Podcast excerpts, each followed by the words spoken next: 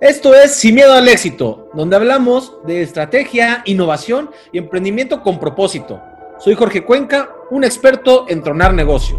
Este podcast muestra todo lo que está debajo de la punta del iceberg del emprendimiento y la innovación, historias reales que suceden en el camino, cosas que no te dicen en las escuelas ni en los libros.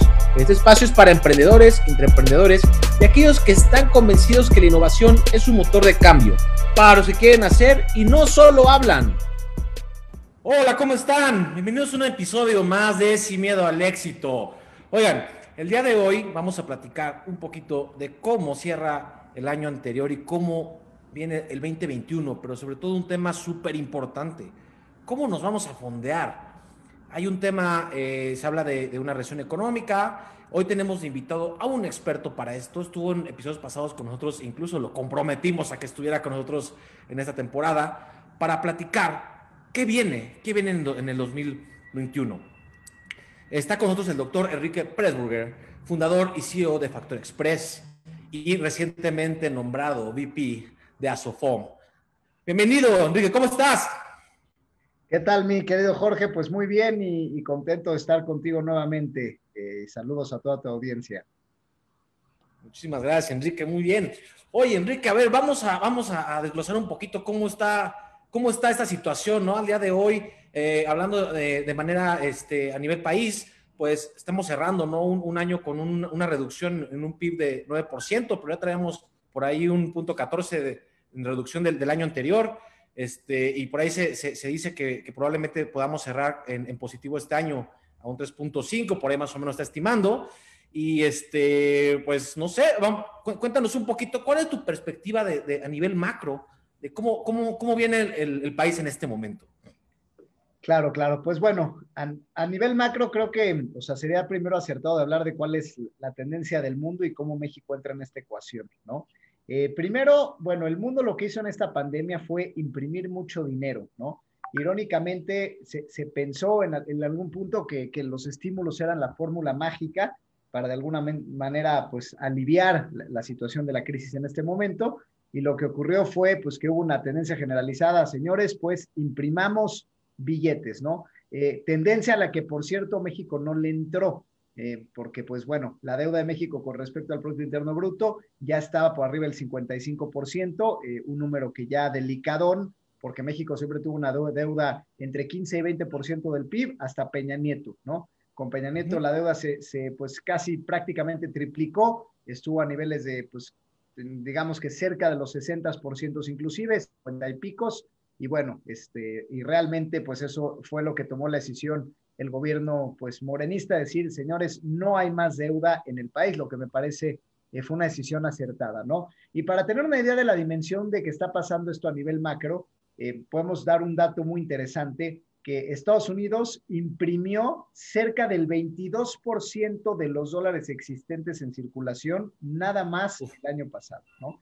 Eh, digo, los que tengan algo de, estudios de economía eh, saben que normalmente dinero que se imprime, pues normalmente está eh, directamente relacionado a la inflación futura y por lo tanto al debilitamiento de una moneda en un momento dado, ¿no? Entonces, pues si el dólar, que es la moneda más fuerte del mundo, pudiera llegar a tener pues una, un debilitamiento eh, y una devaluación en este sentido, pues a dónde vamos a parar, ¿no? Y creo que este es un escenario eh, muy importante de entender. La deuda del mundo con respecto al PIB está prácticamente a 3.5 veces, o sea, esto no es un tema exclusivamente de Estados Unidos, sino cómo entramos a 2021, primero con un mundo más endeudado que nunca en toda su historia, ¿no? De alguna manera, este, el mundo, pues eso, debe 3.5 veces más de lo que produce, así que prácticamente el gobierno o sea, digamos que si hablamos de una gobernanza global es como si estuviéramos en una especie de quebranto, ¿no? Donde pues no hay manera de, de, pagar, o sea, no hay, no hay reestructura que alcance para que se puedan cumplir las deudas y eso hace que para sostener el nivel de vida de los, de los ciudadanos, pues los gobiernos hayan impreso más dinero y parece que estamos en una vorágine pues bastante peligrosa, ¿no? Y en este contexto, pues vamos a entrar a un tema de incertidumbre monetaria, eh, que digo, no es que esto se va a consumar en 2021, pero ya la gente se empieza a dar cuenta que hay una estabilidad, inestabilidad en, temas de monedas importante y creo que eso responde justamente a que eh, pues activos seguros o que se perciben como alternativas a las monedas pues como Bitcoin precisamente, pues hayan tenido las alzas y los récords históricos de evaluación que hayan tenido, ¿no? O sea, la gente dice, oye, y si de veras el dólar no vale lo que todos pensamos que, valía, pues ¿qué pasa? estos cuestionamientos creo que están adquiriendo un nivel de seriedad que, bueno, que ya son dignos de, llamar la atención, ¿no? Es decir, el, público en general está buscando, eh, sobre todo el público inversionista, está buscando ahora eh, activos de, resguardo y resulta que ahora, por ejemplo, Bitcoin se volvió uno de ellos, ¿no? Como anteriormente fue el oro, algún otro tipo de valores, ¿no? De, de ese estilo. Y ahora, hace rato comentabas algo muy interesante sobre, todo el mundo le entró, vamos a imprimir más billetes, pero pues, las reservas no crecen, por lo tanto, pues está respaldado por menos, entonces la moneda se va cayendo. Pero ¿qué pasa con los países que están endeudados en, divisas extranjeras y, por ejemplo, en dólares, como México, que por, lo menos un cuarto de la, deuda este, es en dólares? Hay una conveniencia hacia el debilitamiento de estas monedas al no entrarle a este, a este tema de imprimir dinero. ¿Esto será una ventaja hacia adelante en cuestión macro para México o ni siquiera se va a notar?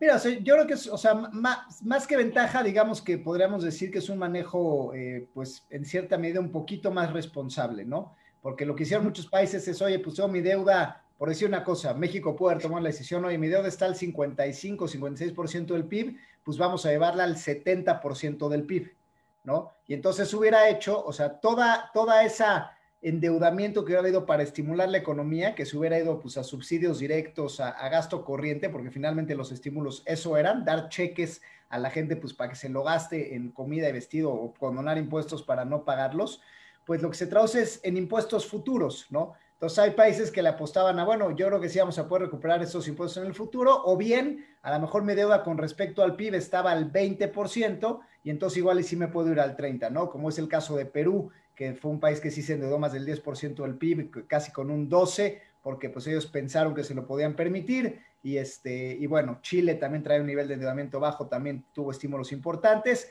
y de hecho, pues también ellos pusieron las tasas de interés prácticamente al cero, ¿no? Sin embargo, México pues realmente ya no tenía mucho margen de maniobra porque México de por sí, antes de la pandemia en 2019, ya es un país que tuvo, pues digamos, números negativos en su PIB, entonces tú ya vienes de una racha negativa, tienes problemas en ese sentido de crecimiento. Además, eh, eh, es un país que pues, los impuestos están ahogando a la clase empresarial, donde además viene con esta reforma el outsourcing que va a incrementar el costo de las empresas de alguna manera. Digo, eh, aunque necesaria en mi punto de vista, pues es una reforma donde el timing pues quizá no es el mejor, este, porque bueno, pues a las empresas les representa más gasto y además también el gobierno eliminó el tema de la compensación de los impuestos, ¿no? De IVA contra impuestos sobre la renta, que muchas empresas pues digamos que se, mataban en contabilidad esos dos faltantes y hoy no.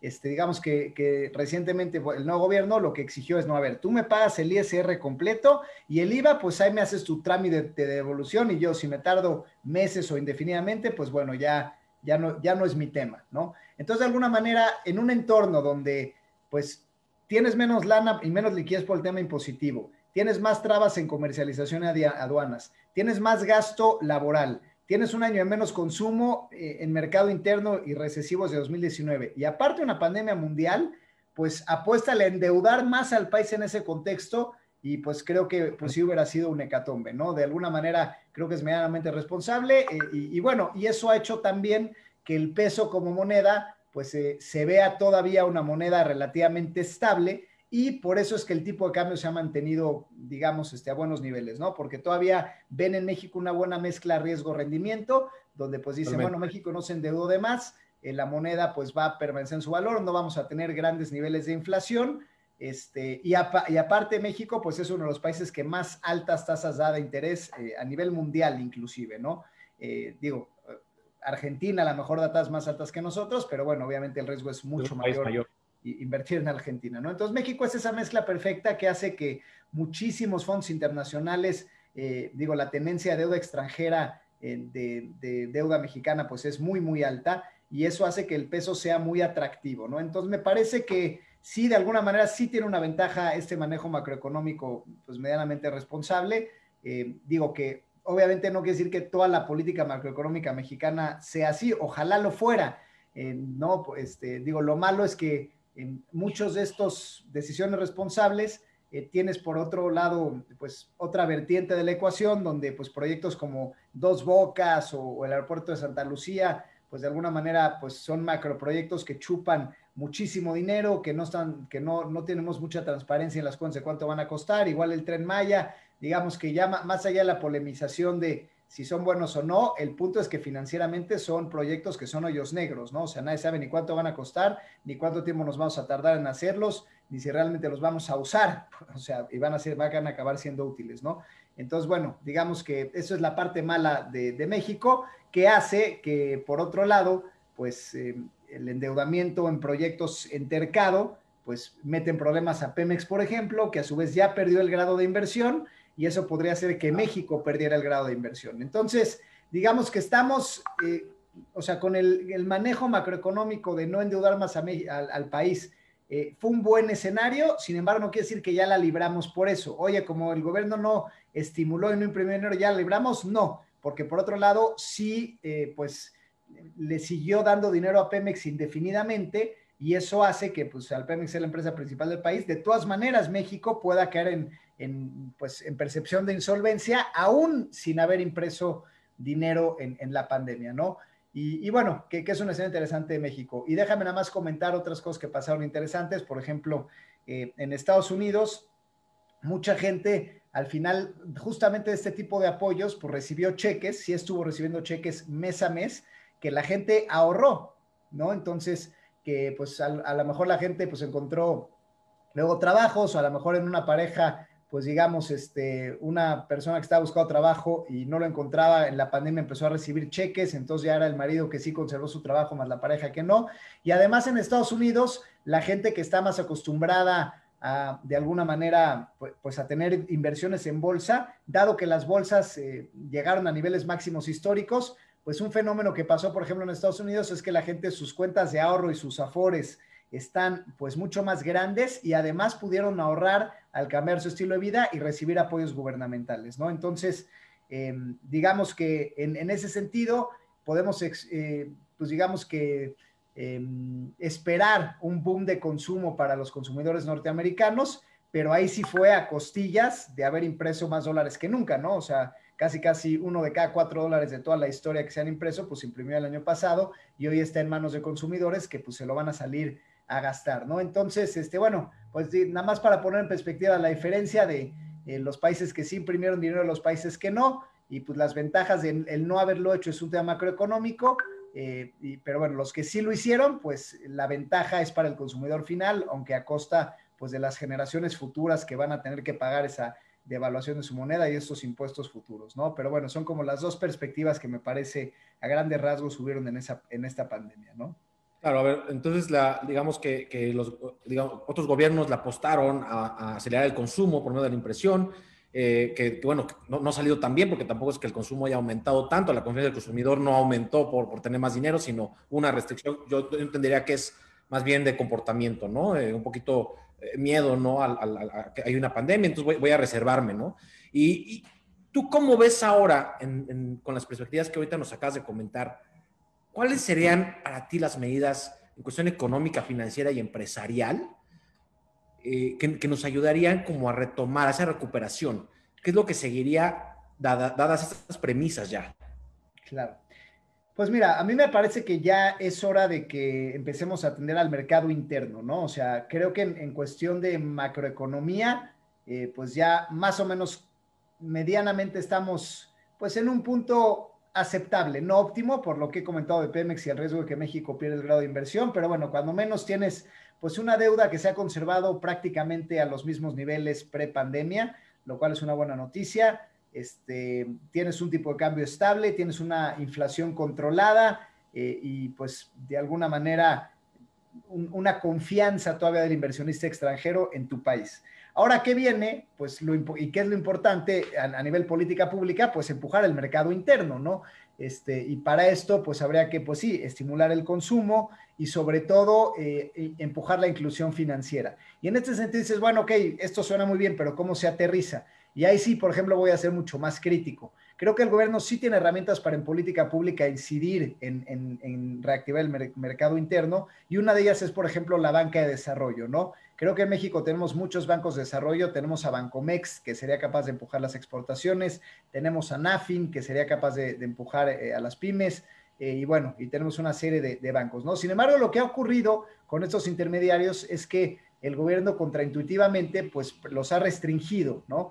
Hoy sabemos que muchas de estas bancas de desarrollo, algunas van a desaparecer y otras eh, están dejando de trabajar con intermediarios financieros no bancarios, están dejando de trabajar con, pues, con sofomes, con, eh, con uniones de crédito e inclusive con bancos y están pasando a prestar dinero de primer piso a manera de subsidio, ¿no? Eh, digo, hemos oído ahorita los programas de crédito a la palabra y cuestiones así que la verdad es que son programas para dar créditos de 50, 100 mil pesos, que obviamente un crédito de 100 mil pesos no, no te sirve para absolutamente nada a nivel delegado empresarial, es a lo que se lo va a gastar el dueño.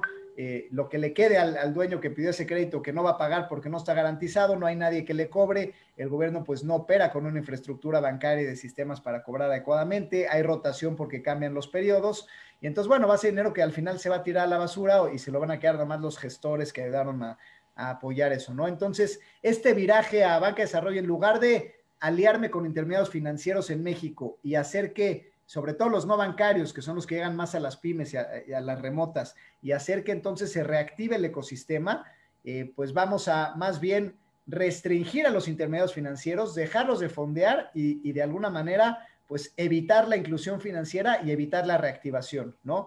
Este, también eh, una, o sea, políticas públicas indirectas que afectan muchísimo a, la liquidez en el sistema, pues esto es lo que tiene que ver con la certidumbre jurídica, ¿no? Hoy el registro público de la propiedad del comercio pues prácticamente cierra, deja de operar, los juzgados no avanzan, no se pueden verificar propiedades, no se, no se pueden este, verificar ágilmente liberaciones de gravamen, la mediación mercantil, por ejemplo, está completamente frenada. Entonces, de alguna manera, también ahí me parece que la ejecución de cómo se ha llevado esta parte con cero tecnología, eh, sin guardias, sin una certidumbre de tiempos, Em, con una, pues ahora sí que con una muy, muy poca visión, lo que hace es generar incertidumbre y hace que la inversión pues sea muy arriesgada. Entonces, pues claro que, pues ¿quién le va a apostar a rescatar el mercado interno, a prestar y a invertir? cuando casi casi no puedes hacer ni un contrato registrado eh, apropiadamente en el registro porque pues de alguna manera no sabes pues para cuándo vas a formar tu trámite y, se va a dar esto y cualquier tema pues tampoco sabes cuándo podrías ni siquiera demandar, ¿no? Entonces, bueno, también es, es, un tema pues es sumamente también delicado eh, en, este sentido, ¿no? Entonces, creo que, digo, y, un tercer elemento, pues quizá también sería toda la incertidumbre en, ciertos manejos de comunicación que hacen también que inversiones en infraestructura, eh, de alguna manera, o de grandes proyectos de empresas grandes, pues de alguna manera se la aguanten porque no saben si pueden ser canceladas las inversiones o pudiera haber arbitrariedades, ¿no? Entonces, eh, el mercado interno, si al final tiene desconfianza de los propios mexicanos, ya no digamos extranjeros, si, si la gente tiene miedo de hacer inversiones a largo plazo porque pues no sabe qué va a pasar por incertidumbre política y además la banca de desarrollo no está empujando al desarrollo porque decidió, eh, pues en lugar de hacer equipo y, aliarse para financiar empresas, decidió irse por la libre en tickets que no hacen sentido en una operación que no maneja bien. Y además tienes una eh, falla en la ejecución de todo el sistema jurídico mexicano, pues de alguna manera lo que haces es justamente crear un escenario propicio para que la gente no invierta, para que la gente tenga miedo y el, mercado interno pues tenga un, pues ahora sí que un consumo mucho más reservado, lo cual significa un crecimiento más lento en la economía, ¿no? Que me parece que estos han sido elementos por lo cual México tuvo una de las caídas más pronunciadas también a nivel mundial en cuanto a PIB y se prevé unas de las recuperaciones pues más lentas también, ¿no? Entonces, sin duda, eh, creo que hay una incidencia directa en, algunos malos manejos que, institucionales que me parece son de ejecución más que nada, más que de visión, que, el gobierno actual tendría que despertar al respecto, ¿no? O sea, yo estoy, o sea, si el gobierno le pregunta, seguramente dirá, no, yo lo que quiero es atender a los changarros y mejorar la inclusión financiera, y, esa visión está bien, pero no se dan cuenta que al quitar la incertidumbre jurídica, tener una eh, desastre en los tribunales y el haberle dado la espalda a los intermediarios financieros no bancarios, pues estás haciendo justamente lo opuesto, ¿no? Estás restringiendo y estás justamente haciendo que los capitales solamente lleguen pues a las grandes empresas, ¿no? Sí, digamos que, están restringiendo la gasolina para la, parte de, empresas medianas y pequeñas, pero que ya llevan una atracción, ¿no? Entonces, pues al final son, son las que emplean más personas y son las que generan mayor consumo y también generan mayor producción. Ahora bien, eh, ahorita nos comentabas que es bueno ver, en cuestión de manejo de política monetaria y política fiscal, se ve un panorama, digamos, que no, no fueron tan malas decisiones, fueron decisiones eh, que, han neutralizado de alguna manera el impacto. En cuestión de política pública ha, generado este, esta incertidumbre, ¿no? Y, parece que si continúa así viene para más, ¿no? Ahora, está cortando, como dices, en esta parte, a toda la parte formal, están cortando la gasolina, ¿no? Para, para, para poder continuar, ¿no? ¿Qué es lo que puede hacer la iniciativa privada en este momento, bajo esa, bajo, ahora bajo este escenario? ¿Qué es lo que deberían de estar haciendo las empresas en este momento? ¿Qué es lo que debemos estar haciendo los emprendedores para, no nada más para sobrevivir, sino para acelerarlo pensando en que el gobierno está siendo ineficiente en ese lado?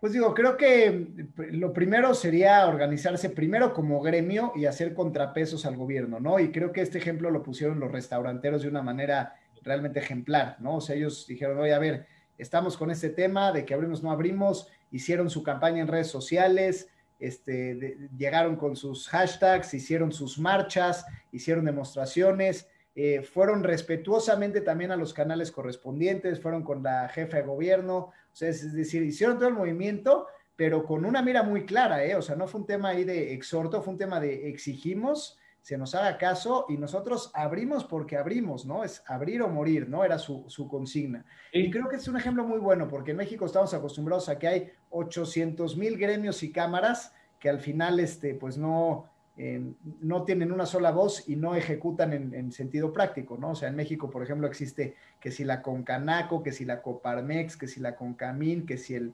CCE, que si, etcétera, ¿no? O sea, hay 80 eh, gremios empresariales, cada uno va por una vía distinta. Eh, los, los, que en teoría tienen mayor representación y, poder no necesariamente tienen todas las voces y no necesariamente tienen la, la claridad para expresar al gobierno lo que se necesita, ¿no? A lo mejor hay una relación cercana, pero no clara de los pasos a seguir. Entonces, creo que eso tiene que cambiar, ¿no? O sea, creo que cada sector sabemos de dónde adolece al gobierno.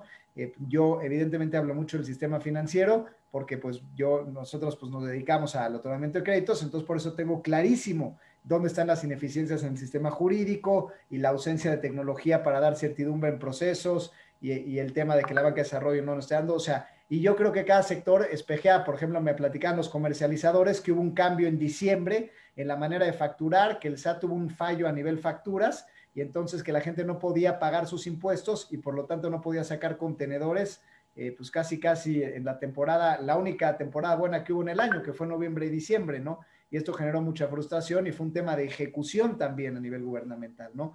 Entonces, eh, creo que cada sector tiene lo suyo y debería ser capaz de organizarse y expresar esas necesidades de manera puntual y de manera contundente, ¿no? Y a nivel empresa, pues digo, creo que eh, pues el aprendizaje también fue claro y pues hay que seguir la misma tendencia, ¿no? En el sentido de, pues no tengas gastos innecesarios, si puedes home office, haz home office, eh, ten más comunicación con el cliente, aprovecha las plataformas para hacer tus videoconferencias, este, regala contenido y bueno, de alguna manera, o sea, todo esto que pues, nos hemos subido al barco, de hecho, pues ahorita hablamos en Zoom como si nada, pero eh, seguramente en enero eh, del año pasado ni conocíamos la aplicación o la habíamos usado un par de veces a lo mucho.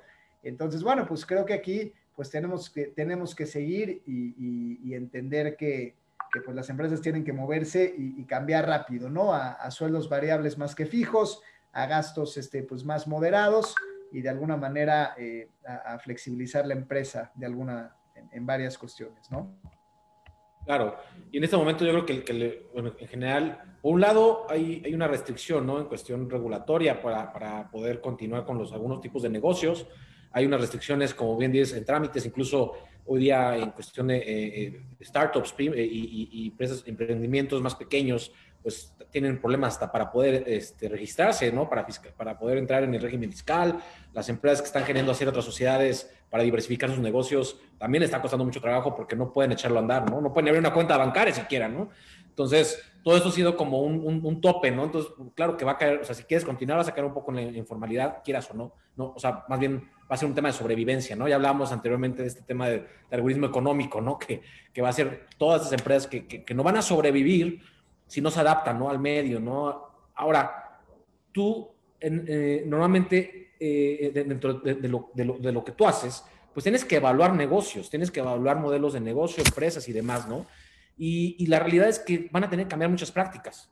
Antes, digamos que tú tenías muy claro cómo funcionaba un negocio en el que era muy transaccional, en el que ponían una tienda, una, una cadena de tiendas, qué sé yo, se vendía un producto, eh, era, era algún, algún, servicio quizá que garantizaban con algún inmueble, demás, o alguna este, transportadora, este, distribuidora o bien exportadora, ¿no? Donde hay una mercancía por medio que tú puedas garantizar, ah, bueno, el dinero que le estoy dando es para eso y, va a jalar, ¿no?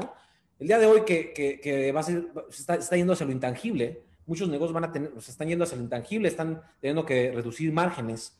Hoy día, ustedes como, como, sí, pues como, como un intermediario financiero, no bancario, ¿cómo, le van, ¿cómo van a aprovechar esa oportunidad en que el banco se va a tener que contraer porque sus, sus, este, sus covenants son mucho más rígidos ahora porque pues tiene que cuidar su cartera vencida, sus reservas y, entre otras cosas. Ustedes, como, como en este gremio de, de, de, de intermediarios, ¿cómo, ¿cómo, pueden aprovechar esa oportunidad para seguir fondeando sabiendo que no van a fondear un, una, una, muerte anunciada ¿no? de un negocio?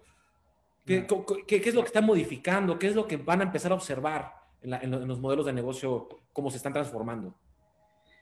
Pues mira, es, es, una muy buena pregunta, ¿no? Este, y, o sea, la relación entre capital y negocios. Yo diría que a nivel micro, eh, más que un avance es un retroceso, ¿no? O sea, aunque estamos en pleno siglo XXI, justamente por lo que dices, en países como México, pues las financieras nos tenemos que ir al back to basics, ¿no? Que es sabiendo que hay poco Estado de Derecho y que hay poca habilidad económica, pues me voy a modelos eh, pues muy arcaicos de préstamos sobre garantía inmobiliaria, ¿no? Este, que creo que mucho va a ir por ahí, pues sí, préstamos garantizados y ahí sí puede haber disponibilidad de dinero, donde quizá, pues si hubiéramos hablado de un, de un entorno distinto con, con, mayor certidumbre, a lo mejor hubiera habido ya modelos muy rápidos de créditos sobre, sobre inventarios y créditos sobre flujos esperados y créditos más, más libres, ¿no? Sin embargo, eh, hoy en día creo que justamente hay que ser mucho más cautelosos, que las instituciones estamos esperando que el empresario ponga skin in the game y que vayamos juntos en esto, ¿no? Es decir, la financiación en un entorno justamente con poca habilidad económica, con mucho riesgo, pues tiene que ir en, compartido en el riesgo, pues con el mismo empresario, ¿no? O sea, vamos los dos, yo financiera pongo el dinero, tu empresario pones patrimonio por cualquier cosa y nos vamos juntos para encontrar buenas condiciones este, financieras, ¿no? Eh, y creo que este, este tema de cautela eh, y también de, de, los negocios que cada vez la tienen más difícil, como acertadamente lo dices, eh, está creando, digo que ya venía años eh, dándose esta tendencia, pero bueno, ahorita se acelera muchísimo, pues un mundo donde hay mucho más capital que negocios, ¿no? Y, lo, repito para digerirlo bien, o sea, este es un mundo donde hay mucho más dinero que negocios en, en donde invertir con ese mismo dinero, ¿no?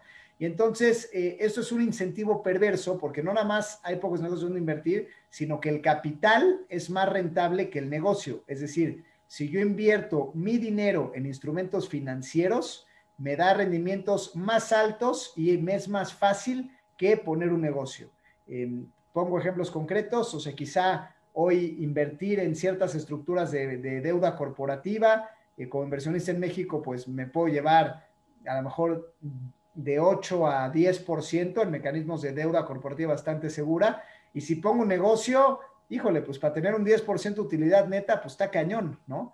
Este, hoy en día, por cómo están las cosas, eh, pues salir adelante no está tan fácil, ¿no? Este, y sectores que antes eran súper exitosos y un super boom como la construcción, pues hoy en día si te dan un 10, 12%, bueno, rentar propiedades te da a lo mejor un 5 o 6% anual, o sea, es decir, ¿para qué te metes a todo el rollo de ir, construir, contratar empleados, arriesgarte la licencia, si mejor inviertes en un fondito en bolsa desde la comunidad de tu celular, este, y ya, ya tienes tu rendimiento y ni siquiera moviste un dedo, ¿no? O sea, te fuiste a un yate todo el año y te dejó más dinero eso que haber puesto un negocio y levantarte todos los días a hacerlo, ¿no? Entonces, este es un tema eh, que a mí me parece muy relevante porque, eh, pues bueno, eh, definitivamente no es lo ideal porque tiendes a una economía no productiva y altamente especulativa y donde los capitales se concentran porque el dinero genera más dinero, pero los negocios que realmente necesitan ese dinero para invertir, pues dejan de ser atractivos, ¿no? Entonces, eh, me parece que pues eso, o sea,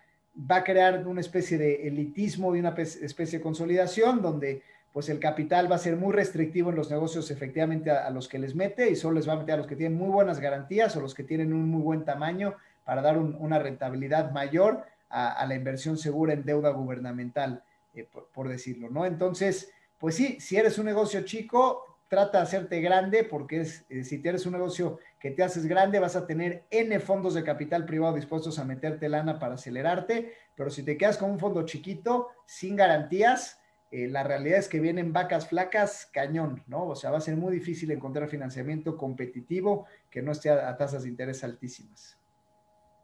Es decir, hoy, hoy, el gremio de, de, de, fondeo a las empresas, tanto por, capital o por deuda, eh, al final sí están buscando eh, modelos de negocio más grandes, pero también por sobrevivencia, ¿no? Al final van, a tener que, aumentar un poquito las, pues, las líneas, ¿no? También por, por ese mismo tema de sobrevivir y eso, pues, eh, digo, al final la, financiera, las financieras, bancos o cualquier este, institución, pues va a tener que como restringirse hacia, hacia lo, al mayor riesgo. Es decir, va a haber una brecha mucho más grande entre ese crédito PYME, ese crédito, este, o, esos este, apoyos, no, no, no gubernamentales, sino apoyos a, startups o, bueno, empresas que están, que están comenzando y nos vamos a tener que ir otra vez a los grandes y los grandes al final sí van a tener esa sobrevivencia en cuestión de capital. Exactamente, o sea que al final siempre la crisis trae consolidación, ¿no? La consolidación es que, pues al final, y por eso también hay oportunidades, ¿no? O sea, pues los negocios medianos de alguna manera, pues ante la desaparición de los chiquitos, pues es cuando tienen posibilidades de ganar market share, ¿no? Entonces, por eso para mucha gente, pues sí, es buena idea invertir. Oye, invierto en crisis con negocio, sí, porque si tu competencia se va a ver debilitada y tú vas a poder ganar esos clientes o vas a poder, eh, pues no sé, digamos que si surtías muebles y había muebleros independientes, que tallercitos que hoy en día pues no son viables y tú en tu fábrica que ya era más o menos grande, pues absorbes toda esa demanda que necesitan las cadenas que hoy en día compran con pagándote más tarde y te exigen más inventario, pero tú lo puedes absorber, pues sí te vas a ir para arriba porque vas a absorber ese mercado de alguna manera que, están dejando los más chiquitos y entonces en ese sentido la crisis sí es una oportunidad, ¿no? Pero pues si eres el, chiquito que no tiene esa capacidad y ahorita a ver menos liquidez, los clientes van a comprar todavía menos y te van a, se van a tardar más en pagarte, pues sí, la realidad es que vienen años muy, muy difíciles y, el chip tiene que cambiar de manera profunda. No es un tema de, bueno, voy a tener paciencia cuando se recupere, sino más bien es o me alío con mis competidores para hacer economías de escala, de hacerme más grande, o como chiquito, pues voy a tener pocas posibilidades de seguir adelante, ¿no? Claro. ¿no? Y es una realidad, es, crudo, pero es una realidad, ¿no? Al final, creo que tenemos que estar súper conscientes de esto. Si, si, queremos estar levantando un, negocio en este momento, pues creo que totalmente es buscar esa colaboración, como bien dices, o bien, o, jugarte, transformarte totalmente y hacer otra cosa, pivotear en este, caso, ¿no? Oye, y por ahí tuvimos en el capítulo anterior, estuvimos platicando acerca de la transformación de los modelos de negocio, es decir, hay una tendencia muy alta, los ganadores de la pandemia fueron todos los que estaban basados en tecnología que al final, al, enfocarse más a tecnología, código, a, intangibles, ¿cómo lo está viendo esto el, sector de, sobre todo en México, Sofomes y todos los intermediarios?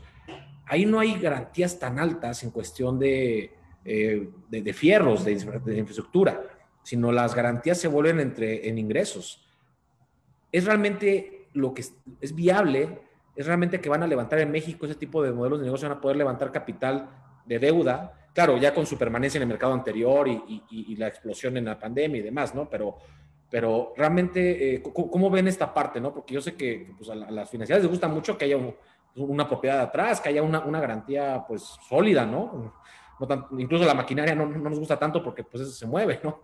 Entonces, ¿cómo lo hacemos con esta parte de los intangibles que le están pegando muchísimo en cuestión de código y también en cuestión de imagen? Por ejemplo, influencers están haciendo marcas este, personales muy potentes. ¿Esto es, atractivo ahorita para el sector financiero? Yo creo que, yo creo que sí, justamente, o sea, definitivamente son los sectores más sanos, ¿no? Estos que eh, están en, el, mundo del futuro, en la cosa intangible, donde hay más mejores márgenes, más valor agregado, más versatilidad. Y, y sí, los intermediarios financieros estamos viendo pues cómo, cómo llegar ahí, ¿no? Eh, creo que hay retos, creo que es un reto especialmente pues para la industria fintech y, Sofomes justamente, que somos quienes tenemos más versatilidad y podemos de alguna manera tener modelos diferentes de, evaluación. A un banco sí lo veo más difícil que entre en ese modelo, pero bueno, al mismo tiempo, eh, no es que nosotros vamos a ir como Gordon Tobogán y los bancos no, sino más bien igual los bancos sí se van a tardar más eh, y, los integrados financieros no bancarios pues tendremos que, encontrar maneras eh, inteligentes o, distintas para garantizar los flujos, ¿no? ya sea aliándote directamente con el marketplace y no prestándole a la empresa, sino realmente al, al, marketplace donde venden los productos y servicios o, cuestiones similares, ¿no? Entonces, definitivamente es la tendencia, pero aunque la decisión es clara, al final no puede ser tan, tan al aire, ¿no? O sea, eh, porque bueno, pues aunque tú vendas en Amazon, seas muy exitoso, si de repente se te quedó el inventario de un pedido que pensaste que iba a, llegar y no llegó, o tuviste un tema en aduana por cualquier cosa, o llegó un competidor más barato y pues te reventó y te quedaste con todo el inventario, eh, pues nosotros también tenemos que tener ese análisis porque en un escenario así, pues cómo recuperas, ¿no? Son empresas unipersonales o, o de pocas personas mucho más chicas aunque facturen mucho, y, este, y bueno, pues no hay mucho por dónde hacerse y qué moverse, ¿no? Entonces, ¿es el futuro? Sí, sí es el futuro, es para los intermediarios financieros no bancarios, sí, y definitivamente lo estamos empezando a ver, eh, pero ya cumplió todo su potencial, no, o sea, podremos nosotros, los acreedores, prestar mucho más dinero a ese sector para que explotara, pero la realidad es que todavía no nos sentimos cómodos con el tema del riesgo, ¿no? Y, pero bueno, eso yo creo que va a ser un tema que vamos a tener que ir pensando e innovando al respecto porque definitivamente el futuro económico está ahí. Sí, al final, mira, yo, yo, yo creo que, imagínate, en, esta, esta, pandemia se dice que se aceleró el mundo digital por lo menos tres años en cuestión de adopción de tecnologías y plataformas. Y, y, vamos, este periodo de pandemia va a terminar acelerando prácticamente 10 años, es decir, lo que se tenía proyectado que 2030 iba a pasar, ¿no? y creo que es algo positivo, pero sí, creo que va, a ser, va a ser un momento en el que tenemos que decidir si solo sobrevivimos o vamos a buscar una industria que nos permita crecer a ese nivel. Incluso las mismas industrias están también como, ¿me transformo o no me transformo? Ya, ya, ya me vuelvo una, en educación, ya me vuelvo una escuela digital mejor porque no van a abrir, ¿no? O, sea, ese tipo de negocios. Oye, ahora, este, ahorita, que ustedes están en, este sector, entonces, ¿qué es lo que va a suceder? Eh, desde tu punto de vista, claro. Eh, van a, vamos, vamos se, se, va a atender hacia esas empresas grandes, eh, ¿qué, está sucediendo ahorita con la cartera vencida? ¿Qué eh, realmente está se, está, recuperando? Estamos, más bien como trabándonos. ¿Cuál es como la expectativa como de ese sector este, en, cuestión de, mejor vamos a esperar, vamos, nos contraemos también, vamos a salir a buscar nuevos, nuevos negocios? ¿Qué, va a suceder con los intermediarios a diferencia del sector financiero, de los inversionistas y, este, y otros sectores menos formales para financiamiento? Pues bueno, sí, la cartera vencida es la gran incógnita, ¿no? Este, se, puso de moda mucho este, este término de empresas zombies, ¿no? Que es empresas que van refinanciando su deuda indefinidamente y no pagan capital, sino solamente se sostienen con intereses. Ahora, sí que es como el símil a la tarjeta de crédito, ¿no? O sea, que ya estás el queque y pagas nada más el pago mínimo indefinidamente, eh, sabiendo que quizá nunca llegues a, a, pagar el capital, ¿no? Entonces, muchas empresas están en este mismo supuesto y pues para los intermediarios nuestros es un problema porque nosotros no tenemos una vida indefinida porque los fondos los tenemos que pagar y entonces llega un momento donde tienes que asumir esas pérdidas, ¿no? Entonces, pues para los intermediarios, pues de alguna manera estamos viendo pues realmente al que vale la pena ayudar, pues que realmente sea una ayuda que aunque sea con mucho plazo y a mejores condiciones le permita salir de la situación en donde está, que es a lo que pues realmente le, estamos tirando los, los intermediarios. Eh, y, digo, pero pues va a ser claro que no todos lo van a poder hacer y que va a llegar algún momento que pues estas empresas zombies no puedan ni siquiera pagar los intereses y pues ahí ya de plano pues ya lo más sensato sea asumir la pérdida para las instituciones financieras en, en, su caso en cuestión, ¿no? Entonces, este, pues sí, viene, o sea, vienen tiempos difíciles, digo, eh, la verdad es que este tema de la gracia, o sea, que fue lo que pasó en 2020, ¿no? Que que no pueda pagar, no nada más en el sector financiero, sino en general. Oye, pues te reduzco el sueldo empleado, o te reduzco el pago de la renta inquilino, o te reduzco el pago de mis locales comerciales y bodegas también inquilino, o reduzco el pago de intereses. O sea, todo este tema de, bueno, vamos a un ratito todos a nadar de muertitos y cobajar, pues ya ahorita que vemos que la pandemia, pues ya se fue a un año y que puede ser todavía eh, año. que indefinida su, su duración, porque también las vacunas, pues estamos viendo que ya se están empezando a politizar y que hay escasez y que ya los gobiernos del mundo se están peleando por ellas.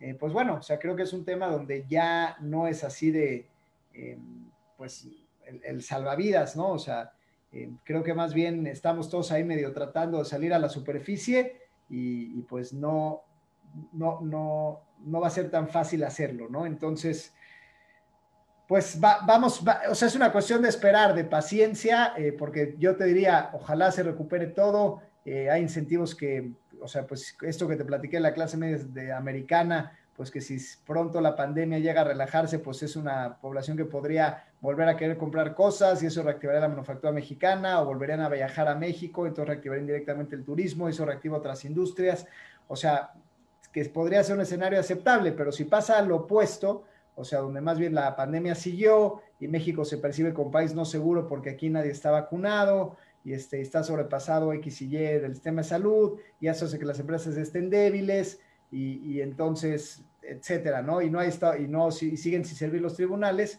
pues de alguna manera muchas más empresas pues van a, van a pasar este estatus de empresa zombie o de riesgo de quiebra, ¿no? Entonces, creo que justamente estamos a la mitad de la balanza, no, no, no sabemos bien a dónde se va a inclinar y por eso hay que ser tan prudentes con los pronósticos, ¿no? Así como puede salir muy bien y, bajar los contagios y reactivarse la actividad económica, pues también puede salir mal eh, y, que de alguna manera nos sobrepase la pandemia, que ahí sí ya, eh, aunque en una primera fase todos los gobiernos estaban parejos, o sea, todos sin vacuna, todos encerrando a sus ciudadanos y todos este, pues frenando la economía, Hoy ya no es así. Hay gobiernos que ya abrieron, otros que ya empezaron a vacunar a su población, otros que no la han vacunado, otros que siguen con toques de queda. O sea, ahorita sí se va a ver la capacidad política de cada uno de los países en, el mundo y esperemos que nosotros en, esa, eh, pues ahora que en esa rifa, pues no, nos toque salir tan mal bailados y, tengamos un escenario pues medianamente optimista, ¿no? Pero lo que voy es que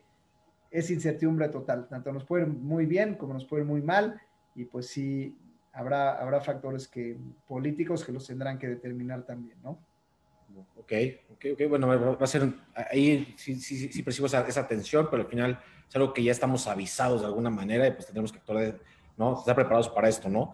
Oye, ¿y qué, qué va a suceder? A ver, las tasas de interés se, se, dice que van a permanecer o quizá pueden llegar hasta un 3.5 para poder acelerar un poquito la economía. Es posible que, que, que, que Bajico durante el año vaya a bajar un poquito para ¿no? Este, ustedes como intermediarios o como incluso en todo el sector financiero, su fondeo pues está en esa base. ¿Qué va a suceder? ¿Van a aumentar el spread para poder llegar a, riesgos más altos o mejor nos vamos a ir a un fondeo más barato hacia los hacia un menos riesgo? ¿Qué, ¿Cómo ves esa, esa, esa parte? Es una extraordinaria pregunta. O sea, la respuesta debiera ser, pues vamos a prestar con menos riesgo y vamos a fondeo más barato. La realidad es que no hay fondeo ya barato, ¿no? Este, justamente porque aunque la, la TIE pueda llegar a bajar, eh, como la gente que presta dinero en México, pues es dinero generalmente eh, pues privado, porque la banca de desarrollo, digo que está medio estancada, pues es gente que percibe mayor riesgo. Y, tú le dices, oye, si bajó la TIE, dame el más barato. Te dicen, pues sí, pero está mucho más arriesgado el mercado y más bien te voy a prestar ahora más caro, ¿no? Entonces, la verdad es que los costos de fondo para los intermediarios no se han movido mucho. Este, digo, ahora sí que eh, desgraciadamente también para el cliente final, que no, que no necesariamente eh, se ha podido trasladar o beneficiar este, eh, o sea, trasladar este beneficio o beneficiarse, ¿no?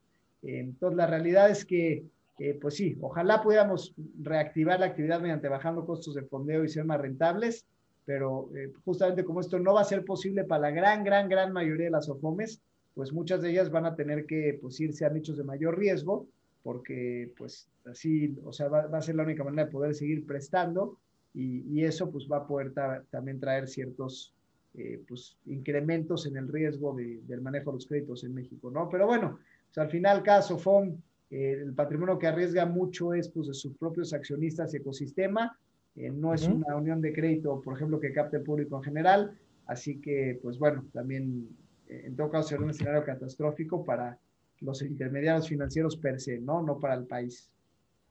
Ok, ok, bien. Bueno, al final es, es una decisión que se va a tomar.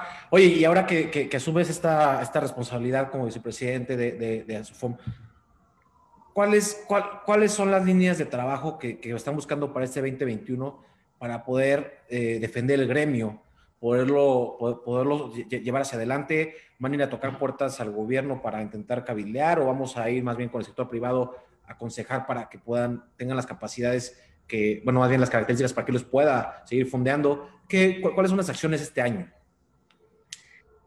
Claro, pues mira, desde Asofom creo que em, el compromiso justamente es acercarse más al gobierno, ¿no? Y, mi compromiso justamente con la asociación y, haber eh, regresado a los gremios empresariales es pues predicar con el ejemplo. Justamente en esta entrevista te decía la importancia que el sector privado se organice y tenga eh, exigencias puntuales al gobierno, pero de una manera respetuosa y organizada, ¿no? Entonces, al final en la Asofom vamos a hacer eso. Oigan, gobierno, al matar a la banca de desarrollo, nos están matando nosotros y están matando la inclusión financiera. Oigan, no pueden tener los tribunales sin trabajar. Oigan, necesitan meterle tecnología al tema de sesión de facturas.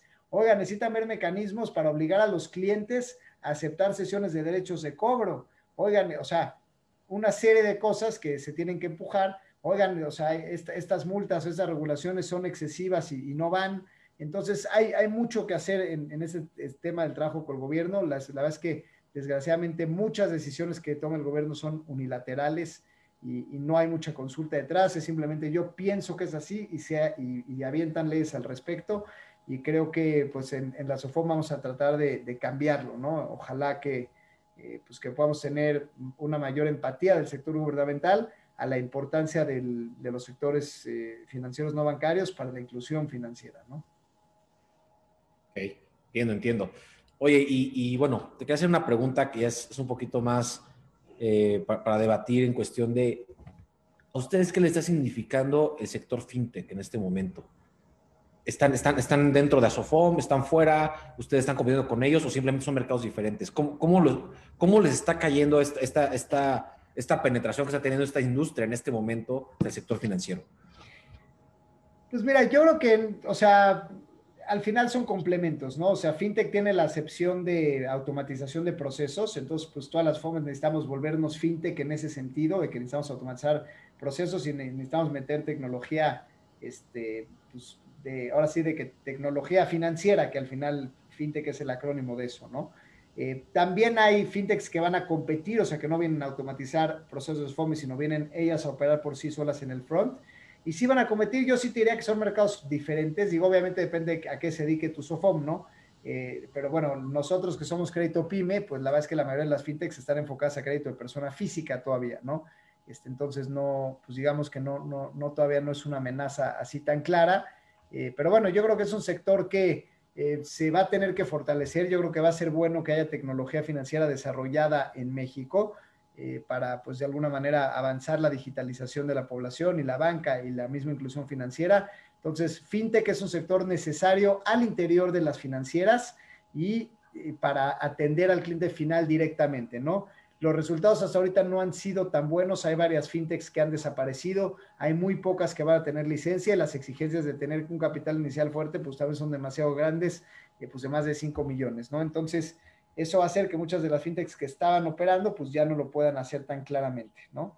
Entonces, este, pues bueno, sí, es un sector al que hay que estar cerca y hay que conocerlo y hay que pues estar al pendiente, pues cómo va evolucionando, ¿no? Sí, totalmente. Yo creo que sí es una tendencia, pero como dices también, eh, sus consumidores o su, mercado no está tan preparado tampoco para recibirlas, ¿no? Eh, creo que todavía les falta mucho esa parte de educar al usuario, ¿no? Entonces, eh, ustedes, como, o sea, ustedes en este momento a las fintechs que, que están haciendo, eh, están, están entrando al, gremio o, o, simplemente están operando de manera diferente? Sí, no, pues digo, hay de todo, ¿no? O sea, la SOFOM como asociación sí hemos sido muy abiertos en, de hecho, el lema del año pasado fue ASOFOM FinTech, ¿no? O sea, la palabra FinTech estaba dentro del lema de 2020 de pues, y, se hizo la invitación abierta a varias fintechs a afiliarse a Sofom también. Se hace una asociación tanto de fintechs como de, de Sofomes, cuando menos en Asofom, ¿no? Entonces, este, o sea, la sinergia definitivamente pues, pues va por ahí. Sí lo estamos invitando a formar gremio con nosotros. Al final nuestros intereses son muy parecidos en materias de regulación, de operación, de tecnología, etcétera. Pero bueno, la verdad es que el, sector fintech a escala todavía es muy, muy, muy chiquito en cuanto a su capacidad, ¿no? Entonces, eh, le falta mucho por fortalecerse y por ganar credibilidad, más usuarios y sobre todo más seriedad, o sea, que la gente que pida préstamos por internet pues sí los pague y los proyectos lleven a, digamos, a un buen puerto y sean capaces de ser autosostenibles sin, sin, apoyos de subsidios de ningún tipo, ¿no? Claro. Bueno, yo, vamos a ver cuál es el desenlace de esto. La verdad es que es un sector que promete mucho. En, en otros lugares del mundo ha funcionado, en, algunos otros ha tornado totalmente, incluso ya prácticamente desaparecido. Eh, creo que, creo que en este, Inglaterra, bueno, Reino Unido en general es, una de las partes donde han, han tenido este, este, empuje. Oye, Rica, pues se nos está acabando el tiempo y yo creo, me gustaría mucho que pudiéramos tener el desenlace de todo lo que hablamos hoy, que nos viéramos dentro de unos meses ya hacia adelante, ya prácticamente terminando el año, para, para acordarnos qué de todo lo que platicamos hoy, si se cumplió, qué no se cumplió, y cuáles fueron las variables, porque es el aprendizaje realmente, ¿no? Al final del año, todas las variables que sucedieron, tanto externas como por parte de tanto de los empresarios, emprendedores, este, fondeadores, todos, qué es lo que sucedió para poderle dar, darle, darle continuidad a esta historia, ¿no? Esta, de esta pandemia. Y pues yo te quiero agradecer mucho por, por este tiempo que nos das, este, darnos un panorama mucho más amplio de qué va a suceder, darnos este contexto este, internacional y también qué es lo que va a suceder con el capital, ¿no? Que es algo, es como la, la duda, ¿no? Como bien dices, hay más capital que empresas, pero también las empresas van a tener que tener mucho mejores prácticas y, y ser mucho más audaces en, en, la búsqueda de mercados para, y resolver necesidades reales para que realmente alguien, ese capital prefiera estar con ellos y no irse a buscar un menor riesgo. Entonces yo creo que con esta, esta, esta conclusión va a ser un poco yo creo, yo creo que seguimos con el tema del algoritmo económico. Vamos a ver qué concluye este año. Y, por cierto, eh, cuéntanos, este, Enrique, ¿dónde, ¿dónde te podemos encontrar? ¿Dónde podemos encontrar este Factor Express? Claro, muchas gracias, este, Jorge, nuevamente por la, por la invitación. Y pues ahí estamos en redes sociales como Doctor Enrique Presburger o como E Presburger en Instagram. Y este, y bueno, la verdad es que el, el apellido es bastante singular, así que con que pongan Presburger, ahí estaré en todas las redes sociales generando newsletters, este, generando, este, también tenemos eh, nuestro podcast en Radio 13 Digital, tenemos nuestro programa de televisión El Mundo Ejecutivo, eh, tenemos prensa escrita también, este, así que bueno, pues ya, ya saben, ahí los esperamos también y siempre agradeciendo a Jorge su excelente espacio. Muchas gracias, amigo. Oye, y de verdad, sí, sí, sigan siga las redes de Enrique. Muy, muy, muy constantemente está compartiendo muchas definiciones de cosas que de de verdad son básicas para sobrevivir en cuestión económica, en cuestión financiera. Vale mucho la pena y, sí, sigan su podcast. Si pueden, agréguenlo de una vez. Está, está en, Spotify, lo pueden encontrar. Yo cada vez que con, salgo a correr, muchas veces voy escuchando un capítulo y en una hora te avientas todo, toda una sección económica y, y aprendes un montón. Entonces yo se los recomiendo mucho. Pero pues muchas gracias. También quiero, quiero agradecer, este, estuvo en producción Año Osorio, estuvo en edición Charlie Lorenzo y los invito el 26 de febrero comenzamos nuestro programa de emprendedores. Van a ser 21 horas de, entrenamiento para todos aquellos que ya fracasaron a raíz de COVID o en, otro, en otra circunstancia y para aquellos que todavía no se han decidido emprender. Vamos a ver cómo encontrar necesidades de mercado para que realmente podamos encontrar cómo fondear nuestra operación hacia el futuro.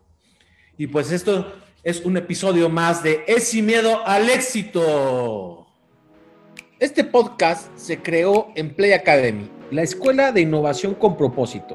Esto no es solo inspiración, tenemos para ti más herramientas y contenido. Nos vemos en Facebook, Instagram, LinkedIn, YouTube, donde nos puedes encontrar como Play Academy MX. Dinos de qué más quieres saber, escúchanos, síguenos, compártenos y no tengas miedo a cagarla, porque es la mejor escuela. No dejes de romperla, que esto es sin miedo al éxito.